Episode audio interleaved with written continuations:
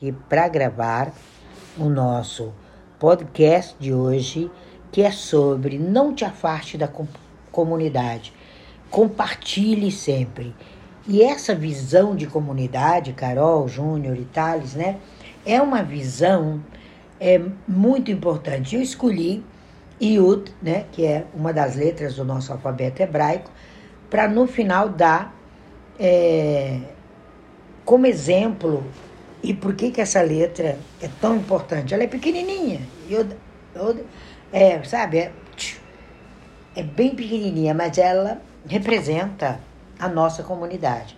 E dentro da Kabbalah, nós somos uma comunidade em todo aspecto. Nós vivenciamos essa comunidade, nós trabalhamos essa comunidade, nós levamos adiante esse processo de comunidade.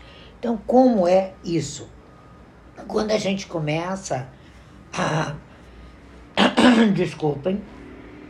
A entender esse papel, nós entendemos que a nossa vontade ela está coligada com a vontade do outro e com uma vontade maior.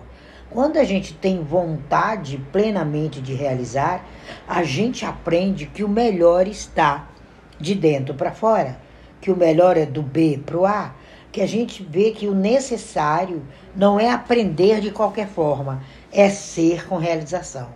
Aí sim a gente começa a colocar os nossos propósitos, os nossos projetos, a nossa vivência em ação.